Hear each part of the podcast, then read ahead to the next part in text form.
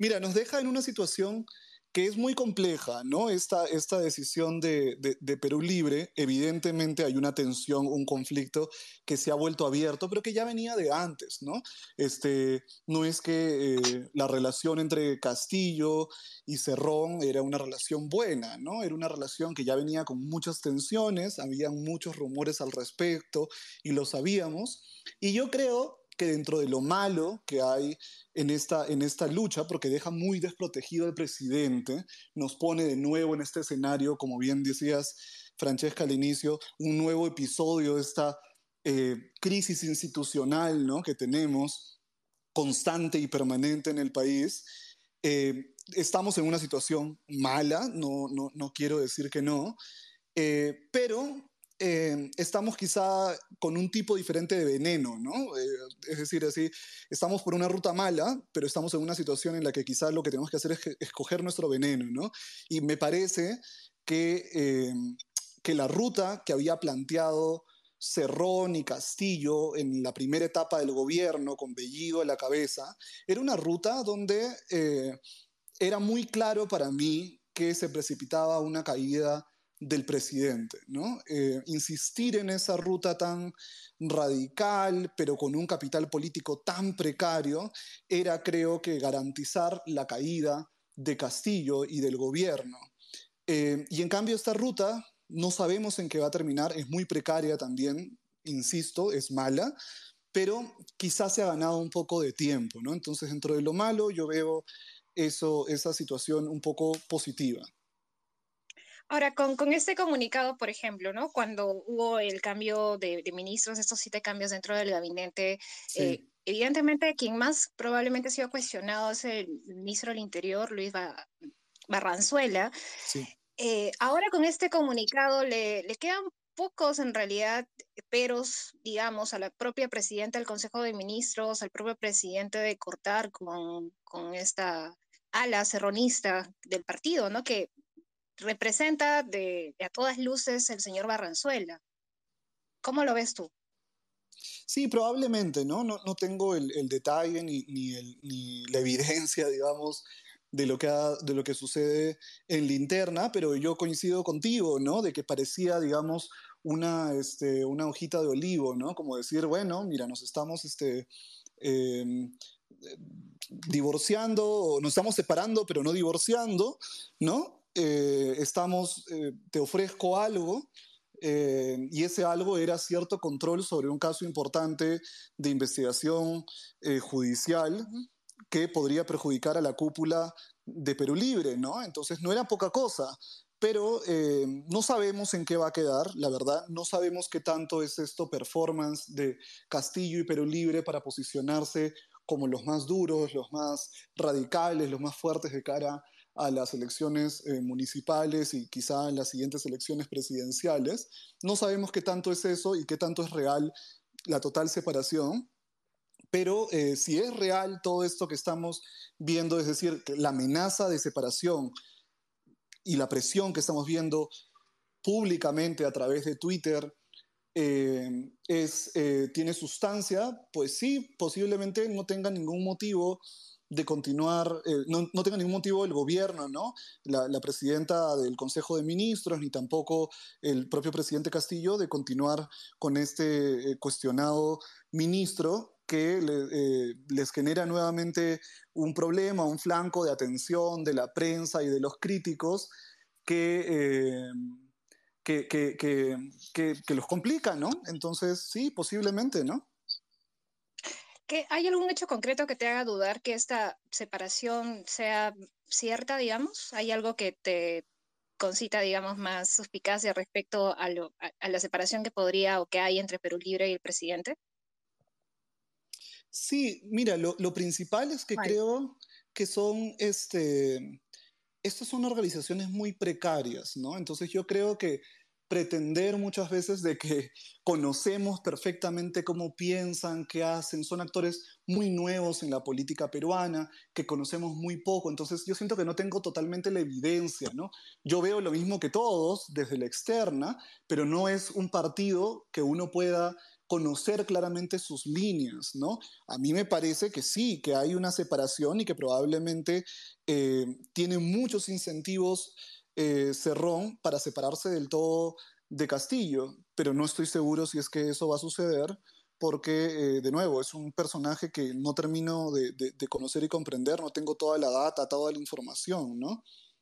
Claro, y, me, y ¿Qué, sensación te deja? Porque el momento en que se planteó la gira internacional está por Norteamérica, donde, dicho sea de paso, pues elige a la Cancillería, al, ministro de, Economía, digamos, para, para ser sus acompañantes, no lleva apellido, no lleva ninguna, ningún ministro de, digamos, de esta ala serronista, y es mi impresión, no sé cómo lo veas tú, eh, Castillo regresa ya con un discurso un poco más consolidado, quizá de haber visto otras experiencias, es tener otro tipo de reuniones.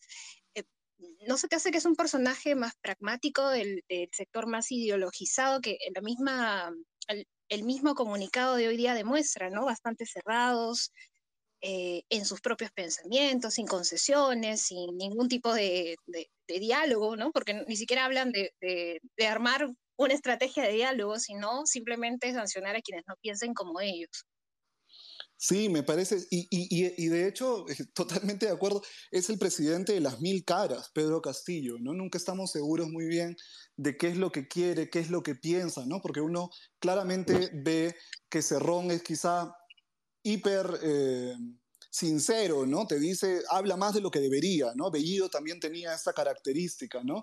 De querer ser muy eh, locuaces y decirte exactamente qué es lo que quieren, ¿no? Eh, aunque, aunque uno ha visto estas actas de, de, los ministros que es un poco diferente, pero digo, eran muy, externalizaban mucho las posiciones y Castillo no, no, no le queda muy claro ni siquiera hacia dónde quiere ir, qué es lo que cree, pero siempre me pareció un personaje mucho más pragmático de lo que lo querían plantear, ¿no? Un poco quizá en esta lógica de líder sindical que sabe que tiene que a veces entrar con un pliego maximalista, pero para mantener la negociación y no necesariamente pensando que va a ganarlo todo.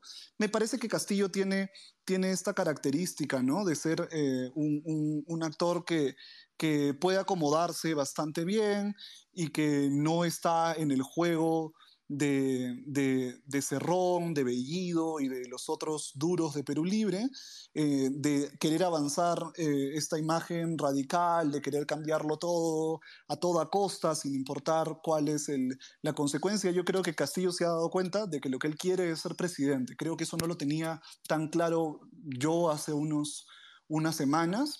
no sabía si él quería realmente continuar siendo presidencia y si estaba dispuesto a defender su presidencia. Creo que se ha terminado de cantar porque sí.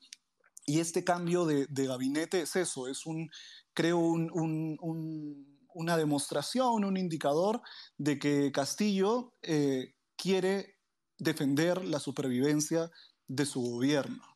Y creo que está intentando esa ruta, porque como, como te digo, eh, yo pienso que la otra ruta era muy claro eh, que, que, era muy difícil que durara, ¿no? Y, y, hay antecedentes de izquierda en América Latina que se parecen mucho a la ruta que con Bellido parecía seguir Castillo, ¿no?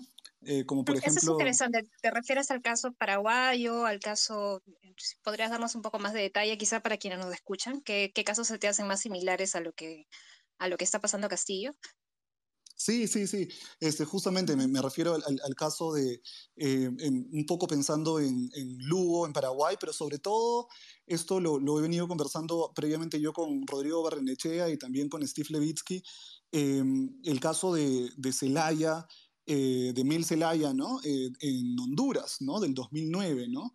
Castillo tiene todos los ingredientes para ser un presidente de izquierda que no termina su periodo, en el sentido eh, y, esta ruta radical, perdón, lo, parecía, lo, hacía muy parecido a Zelaya, ¿no? Un presidente que sin tener suficiente capital político, incluyendo peleas con su propio partido, eso también lo tenía Zelaya, insistía en una ruta muy radical, muy maximalista, muy ambicioso, que eh, lo iba a llevar a una situación de caída. No sé si exactamente la de Celaya, que fue una ruta en la cual el presidente insistió mucho en tratar de hacer un cambio de constitución que lo llevó a, tener oposición no solamente del Congreso, sino también de su propio partido, como decía, y finalmente pelearse con los comandantes de las Fuerzas Armadas y tener y sufrir un golpe de Estado. ¿no? Eh, esa fue la ruta de, de, Celaya. No sé si esa iba a ser la ruta de eh, Pedro Castillo exactamente, no sé si los militares iban a intervenir, pero sí me parecía que había una distancia muy grande con el anterior gabinete entre lo que Castillo y su gobierno pretendía hacer y las capacidades que tenía, ¿no? Por la, eh, bueno, por la precariedad que todos conocemos del presidente. Y el hecho que haya arrestado su respaldo político en el Congreso, y pienso en el caso de Martín Vizcarra, que también en su momento se quedó sin ese respaldo en el Congreso, que ha sido uno de los ingredientes, de hecho, que, que terminaron eh, en su vacancia presidencial.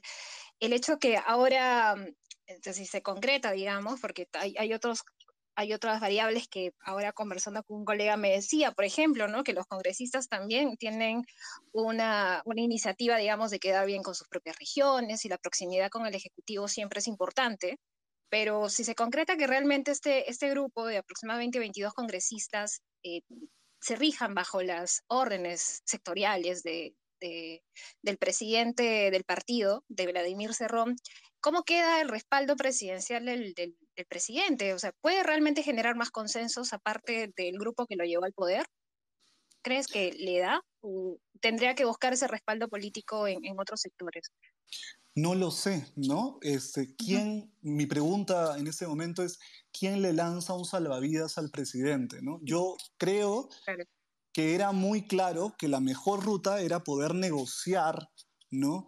con Perú Libre, es decir, ceder en algunas cosas y no ceder en otras, eh, de ambos lados, de, Castillo y de Perú Libre. Lamentablemente, para el país, para la institucionalidad, para la estabilidad, no es posible, no ha sido posible esa negociación, porque me parece que Perú Libre le ha planteado, y sobre todo Cerrón, le ha planteado un juego de todo o nada a Castillo, y eh, que lo ponía, bueno, en lo que digo, ¿no? En una ruta, si no igual, muy parecida a la de presidentes como eh, Zelaya en Honduras. Em, ahora, la pregunta es, ¿qué sucede con el presidente en su relación con el Congreso, ¿no?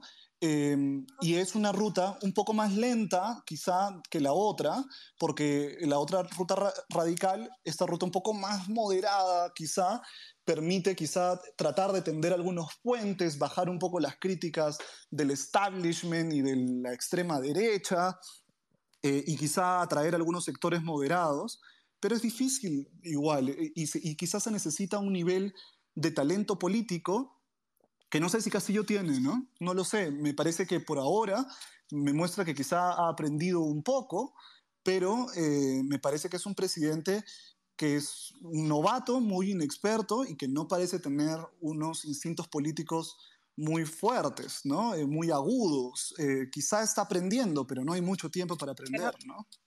Pero ahí la, la, figura de Mirta Vázquez, quien ya tiene una experiencia previa en el Congreso, de hecho, también lidiando con la oposición, que no fue nada favorable hacia ella y pues eh, ha generado de todas maneras espacios de, de, diálogo, por lo menos que era algo que se le fustigaba y se criticaba tanto en el caso de la figura de, de Bellido.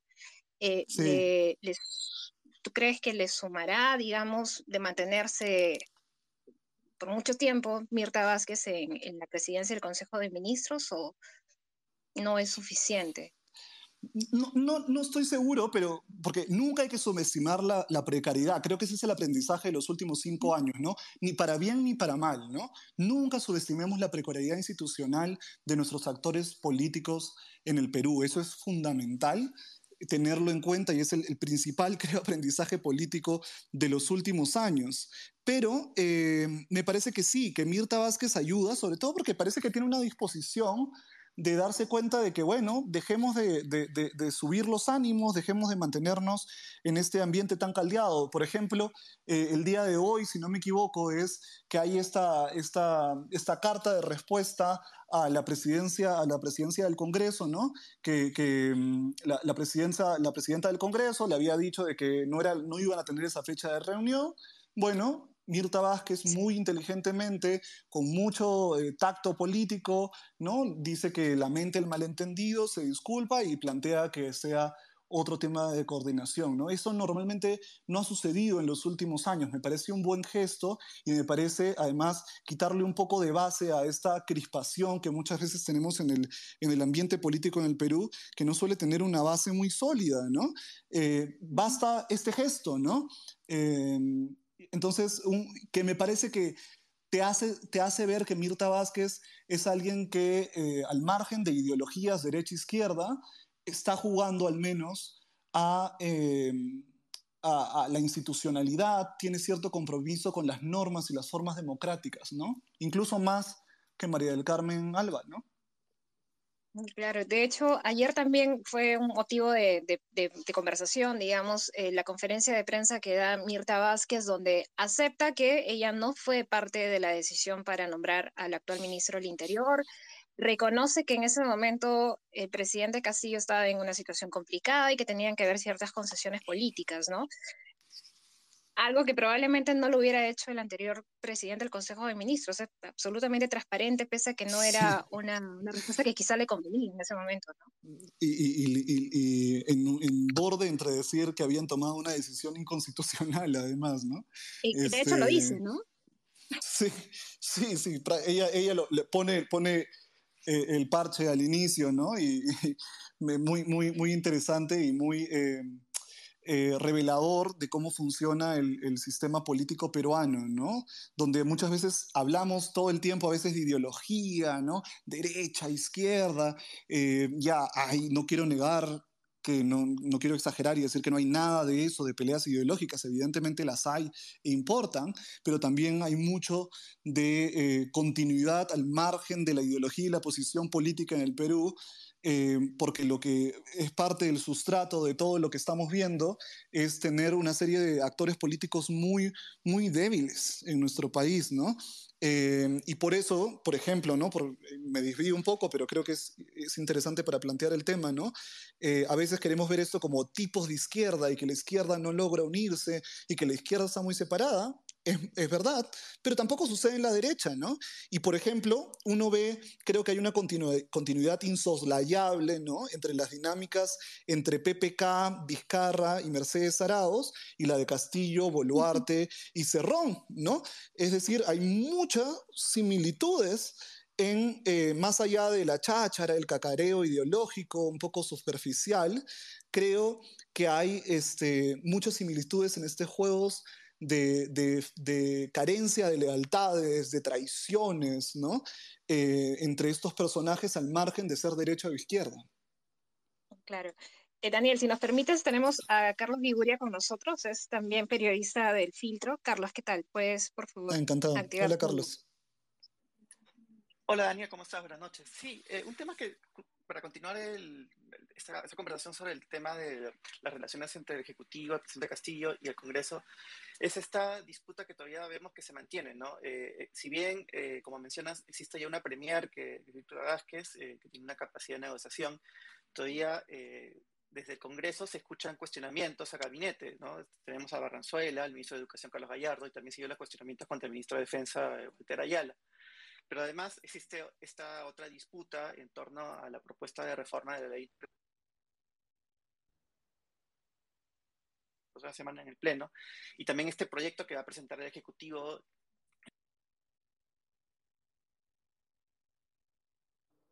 Carlos, se te fue el audio un poco. Pensé que había sido yo. Yo también pensé que había sido yo. todos pensamos que éramos nosotros, pero no. Carlos, se te, se te fue, se te va la señal, no, no te escuchamos muy bien, si puedes repetir, por favor. Está súper interesante además. Carlos, no sé si nos escuchas tú a nosotros.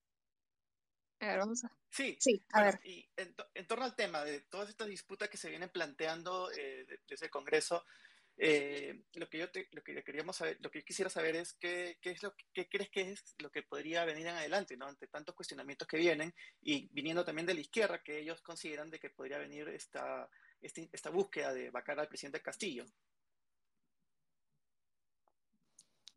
y ahora se Sí, sí, sí. Eh, um, parte se, se, me fue, pero yo creo que va a continuar esto. Tienes toda la razón. Mira, hay unos intentos de seguir en este juego que sabemos que no es legal, es un juego muy político.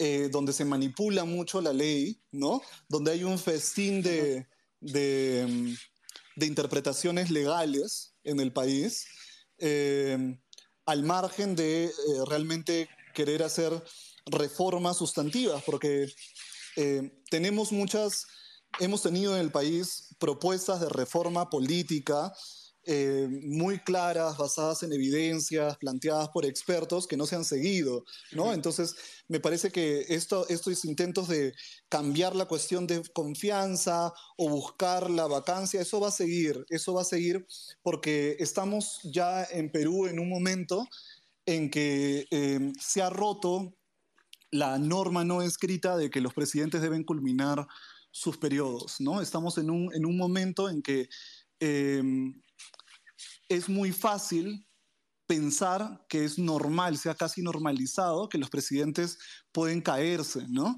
Em, y, esto em, es parte de lo que ha pasado en muchos otros países de América Latina, ¿no? Eh, sabemos que históricamente en América Latina los conflictos alrededor de, eh, entre, entre presidente y Congreso normalmente nos han llevado a a, conflictos muy grandes, a una, porque por, esta dualidad de poder. Y en el pasado, bueno, lo que sucedía es que ocurría un golpe de Estado y iniciaba una dictadura militar, ¿no? En la actualidad continúan todavía estas disputas de presidente y Congreso, pero lo que ha cambiado es que eh, normalmente ya no hay esta intervención militar, salvo algunas excepciones, como por ejemplo la de Honduras que mencionaba previamente, este, y ya no hay prácticamente dictaduras clásicas, ¿no? Este, lo que tenemos entonces es que muchas veces, en muchos casos, se han resuelto los problemas entre presidente y Congreso a través de eh, la salida forzada del presidente, sea a través de juicios políticos o declaraciones de incapacidad, ¿no? O a veces también las renuncias eh, involuntarias de, de presidentes, ¿no? Como por ejemplo en el caso de, de Fujimori, el caso más cercano de, de, de PPK, eh, Fernando de la Rúa en Argentina, González Sánchez de, Lozada en Bolivia, ¿no? que terminan renunciando, adelantándose un poco a, situaciones de, salida. Pero bueno, en fin, eso es parte de lo que está sucediendo en, en el país, una dinámica en la que somos parte de lo que sucede en la región, de que se pueden caer los presidentes, aunque no necesariamente eh, la democracia, y en los últimos cinco años se ha normalizado esto, ¿no? Ya no recuerdo quién lo dijo, pero creo que alguien ha planteado en más de una ocasión que lo que ha sucedido es que hemos convertido en la práctica nuestro presidencialismo en un parlamentarismo, ¿no? Este, en el que... Sí. Sí, sí, no, le, leía a, Milagros Campos, que es politóloga, de hecho, una capa en el tema de Congreso, que ella decía que éramos un presidencialismo parlamentarizado. ¿no? Éramos, somos el país de América Latina, pues, como un el, presidencialismo más parlamentarizado que existe en, en, la región. De hecho, pues es, es, algo que nos puede llevar, como tú lo estás mencionando, haciendo ese recuento y, y, y, y es bacán que pongas también esto en contexto, en el contexto latinoamericano. Y te pregunto en el caso peruano, porque eh, ha sido muy rápida la reacción también del mercado, ¿no? El dólar, pues, se ha, ha, caído, el, el, sol se ha, apreciado, se ha apreciado en, en, en cuanto de, a partir de la salida de Bellido. Esto no puede darle un espaldarazo, un respaldo social, digamos, que le dé un aire por lo menos al presidente en, en la gestión, o ya no es suficiente que cumpla con los, con los requisitos del mercado, como el sector quizá que más miedo tenía del gobierno de Castillo eh, temía, ¿no?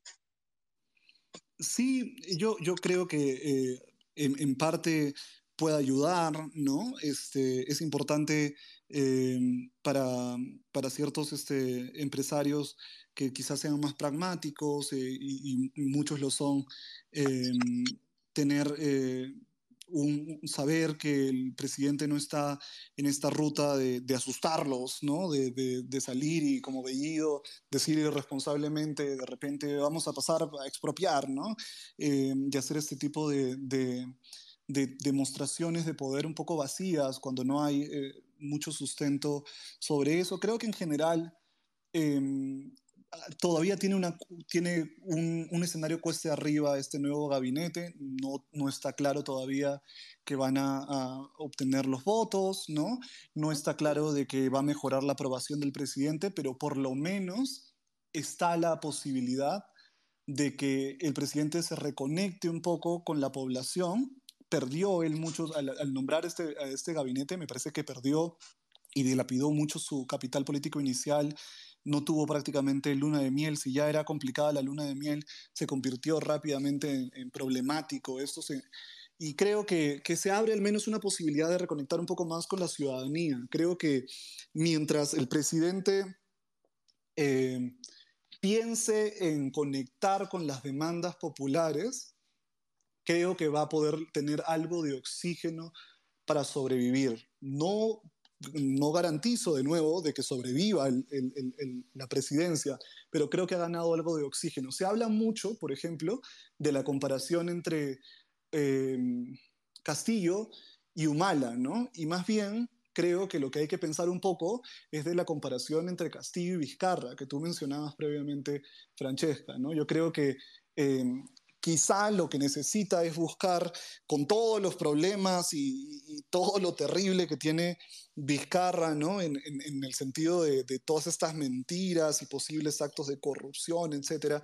Eh, no quiero decir que es un modelo de gobernante o de ética para nada, pero sí me, me, quiero hablar un poco de la ruta política, ¿no? Una ruta que no es tan técnica como la de Humala y totalmente separada de la ciudadanía, sino la ruta de Vizcarra es utilizar un poco apoyos técnicos, pero politizar temas y conectar políticamente con la población, lo que le permitió tener cierto oxígeno y durar, ser el presidente que más duró en estos cinco años tan complicados que tuvimos eh, en el quinquenio pasado, ¿no? El, el, entonces, claro, incluso con un cierre del Congreso y con una aprobación importante, pese a... Exacto, pese a ¿no? Sí. La pregunta para, para, Castillo es cómo lo hace hacia la izquierda, ¿no? Porque creo que también sería muy malo para el país que solamente se pueda gobernar a la derecha. Y te, em, eso es lo que hemos tenido, es una democracia que eh, ha solamente tenido presidentes que han gobernado hacia la derecha. Creo que es un reto para nuestra democracia y sería saludable para ella que un presidente elegido en una plataforma de izquierda pueda gobernar hacia la izquierda pero eh, con cierto pragmatismo y con cierta sensatez política que no te lleve a caerte inmediatamente en los primeros meses de gobierno. Entiendo. Sí, este, da, da, Daniel. Sí, yo te quería hacer una pregunta justamente ya que estabas hablando de derechas e izquierdas y sí. luego de también de nombrar este gabinete o este nuevo gabinete, hubo muchos eh, cuestionamientos igual por la izquierda más a la izquierda, ¿no? La más radical, y por la derecha también, porque decían que, el, que este nuevo gabinete era demasiado a la derecha, eh, según su percepción y según también políticos de derecha que igual seguía muy a la izquierda. Entonces, ¿tú qué lectura le puedes dar a, a este gabinete? Eh, y si es que en realidad, eh, porque los dos lo tiran a, lo, a, extremos a este gabinete a través de la figura principal de, de Vázquez, pero tú dónde lo podrías situar eh, y qué tanto, hablando de oxígeno también, qué tanto de, tiempo crees que puede durar o qué tanto oxígeno le puede dar y tranquilidad al presidente Castillo. Sí, eh, mira, esto, estas discusiones a veces son este, de, muy, muy, muy eh, exageradas, muy complicadas, son risibles, pero lamentablemente tienen consecuencias reales porque el discurso político carga con consecuencias. Entonces, eh, eh, a pesar de que uno vea y diga, ah, mira qué ridículo lo que están diciendo, en realidad también carga con, con, con riesgos y, y, y problemas. Eh, claro, si estás en un lado de un, de un como Cerrón y Perú Libre, donde te parece incluso aceptable que existan ministros que son vinculados con Sendero Luminoso, yo creo que cualquier cosa te va a parecer de derecha, ¿no? Este, y del lado de, de, de, la derecha más extrema, si estás haciendo una plataforma como Keiko Fujimori en la que prometes eh, una suerte de leviatán anticomunista, mano dura de madre y cosas así, claro, cualquier cosa te va a parecer de, de extrema izquierda, ¿no? Em, son lecturas muy sesgadas. Me parece que lo que tenemos es un presidente que se mantiene en la izquierda con una presidenta del Consejo de Ministros que es claramente de izquierda, ¿no? Este, que no es además limeña y todos los, este, los adjetivos que se le ha puesto, capitalina, burguesa, etcétera, que se le ha puesto a, a, otras, a otras personas desde la izquierda, pero que tiene un componente que me parece interesante. Uno es un componente un poco institucional de saber esto, ¿no?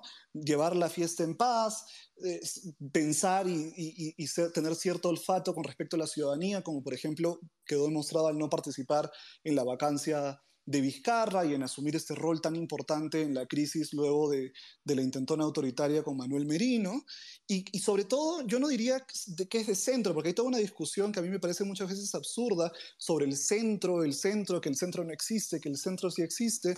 Yo creo que hay que hablar de moderación en términos muy, muy simples, que es... Eh, no, no se trata necesariamente de la ideología, sino de las formas que estás dispuesto a seguir para lograr tus objetivos políticos, ¿no? Es decir, si estás dispuesto a entender que a veces en política se pierde, si estás dispuesto a seguir canales. Ahora sí creo que no fui yo, ¿verdad? Es Daniel, creo que está mm, reconectando. Vamos a esperar un rato mientras que se reconecta Daniel. Un poco. Creo que se fue. Bueno, eh, igual estábamos cerrando, pero Vamos a, sí, súper interesante. Además, Daniel tiene eh, una cosa muy interesante en el análisis que es ponerlo también en, el escenario regional, que eh, es algo que es necesario además porque pues, somos parte de todo un bloque y, las corrientes políticas de cada país, eh, de todas maneras, tienen repercusiones en la región. Y, y, es algo que también se ve en la campaña, ¿no? ¿Cuáles son las, las tendencias y exactamente qué presidente debe encajar en la línea política de que otro. Entonces creo que es muy interesante lo que nos ha estado contando Daniel. Ángelo, ¿qué te parece si mientras va reconectando Daniel, nosotros hoy día en el filtro hemos publicado una información, eh, hemos hecho un, hilo, de hecho, es, es, un hallazgo que un ex trabajador del gobierno regional de Junín, vinculado al caso de los dinámicos del centro, ha sido designado como el nuevo director ejecutivo del programa de desarrollo productivo agrario rural conocido como agrorural. Se trata de Rogelio Javier Guamaní Carvajal. Él trabajaba en la Gerencia Regional de Desarrollo Económico del Gobierno Regional de Junín hasta el año 2019. Esto se consigna, de hecho, en su hoja como candidato ante el Jurado Nacional de Elecciones porque postuló por Perú Libre al Parlamento andino. Eh, Guamaní fue uno de los funcionarios del gobierno regional de Junín que además presentaron un habeas corpus ante la Corte Superior de, Ayacucho para evitar la ejecución de una orden de allanamiento y detención a los implicados en el caso de los dinámicos del centro. Esta medida se tomó por orden del quinto juzgado de investigación preparatoria superprovincial especializada en delitos de corrupción de funcionarios en Junín. Los vínculos, además de Guamaní con Perú Libre, se confirman dado que en agosto pasado fue incluido en el equipo de transferencia inicial en el sector agricultura. Entonces ya tenía una aproximación a este sector. Y de acuerdo a una información de la República con la que hemos cruzado esta info, eh, sobre el ahora director ejecutivo de Agrorural pesa una investigación por negociación incompatible, cohecho y corrupción. Nada menos. Un personaje cuestionado, ligado nuevamente a Perú Libre, ahora es director ejecutivo del programa de desarrollo productivo agrario agrorural. Esa es una información que hemos publicado, está ahí en nuestras redes sociales por si quieren compartirla. Y bueno, no sé si Daniel regresa, Ángelo, pero sí, estaba, estaba, hablando con él, me dijo que se estaba conectando de nuevo.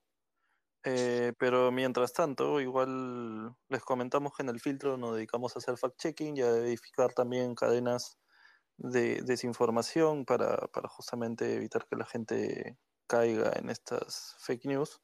Y también entrevistamos a especialistas como ahora para explicar los temas coyunturales, ¿no? Está como tweet destacado justamente los códigos que tenemos de, de Yape y de Plim por si les interesa eh, apoyarnos económicamente, porque este es un proyecto independiente donde tratamos de de brindar justamente información verificada y también tener estos programas especializados para, para ayudar a, explicar algunos temas que a veces no son tan, tan simples, ¿no? Sí, acá en los espacios de Twitter estamos martes, jueves de 10 hasta que los invitados se cansen. o bueno, usualmente 11, 11 y media, a veces nos hemos pasado un poco. Hoy ameritado hablar de fútbol, por eso la primera parte, eh, Ángel estaba hablando con, con Jesús de datos son datos, no opiniones. Son, datos, no opiniones. Ya, ya regresó este Daniel, ¿eh? Ahí está, Daniel. Te esperamos un poco para Gracias. que la, lo que estabas comentando y cerrar ya la, la, entrevista. Sí, sí, sí. Disculpen, este, yo los escuchaba, pero no podía volver a conectarme, así que tuve que reiniciar un poco todo. Eh, pero bueno, nada, para cerrar la, la, idea, un poco lo que comentaba, ¿no? De que este es, este es, un perfil un poco más moderado en el sentido que explicaba, no en un sentido gaseoso de, de centro o estas discusiones que he visto, sino simplemente de entender que la democracia tiene un ritmo diferente de tus deseos, ¿no? Eso para mí es una definición muy concreta de moderación. Creo que Mirta Vázquez tiene eso, aunque es temprano saber lo que va a suceder. Y me parece que le da un poco de oxígeno por lo menos en un cierto sentido, le da un componente que no tenía Castillo previamente en el gabinete, que era un mínimo de lealtad, ¿no? Quedó muy claro con estos WhatsApps de que Castillo tenía pues un grupo de personas que estaba dispuesto a desestabilizarlos desde dentro y que ahora lo están desestabilizando desde fuera. Eso no ha cambiado mucho, muy poca, muy poca lealtad es lo que tenía. Y lo otro es que le da un poco de oxígeno en el sentido de que por lo menos puede tratar de atender ciertos puentes con sectores eh, menos radicales. Nuestro centro no es un centro hermoso, bonito, virtuoso, es normalmente ciertos sectores de acción popular y del partido de, de Acuña, eso es lo que tenemos. Eh, y ciertos este, grupos en la prensa, eh, dentro de personas que hacen opinión, ¿no? que pueden darle una imagen un poco más favorable y sobre todo a mí me parece fundamental que este presidente, pensando nuevamente en cómo ser un Vizcarra, una suerte de Vizcarra, digamos, honesto y de izquierda, eh, lo que necesita, lo que le podría dar oxígeno al gobierno es lograr jugar con la ciudadanía, con sus demandas, al margen de, sueños ideológicos. Quizás no es la constitución y el cambio de constitución, quizás son otras cosas, pero que le permita levantar un poco su aprobación popular. Porque si Castillo sigue en una, en una ruta donde se mantiene con esta aprobación, o si incluso baja, porque esto puede suceder muy fácilmente en el Perú con cualquier tipo de escándalo de corrupción, una protesta, un conflicto social mal llevado, creo que eh, necesita tener un mejor piso y jugar con la población para estabilizar un poco su gobierno. Bien, Daniel, te agradecemos siempre tu presencia aquí en, Los Infiltrados, en el filtro. Muchas gracias por darte el tiempo. Ha sido un gusto hablar contigo. A ustedes, gracias por la invitación y de nuevo este, celebremos nuestro, nuestro campeonato mundial. mundial.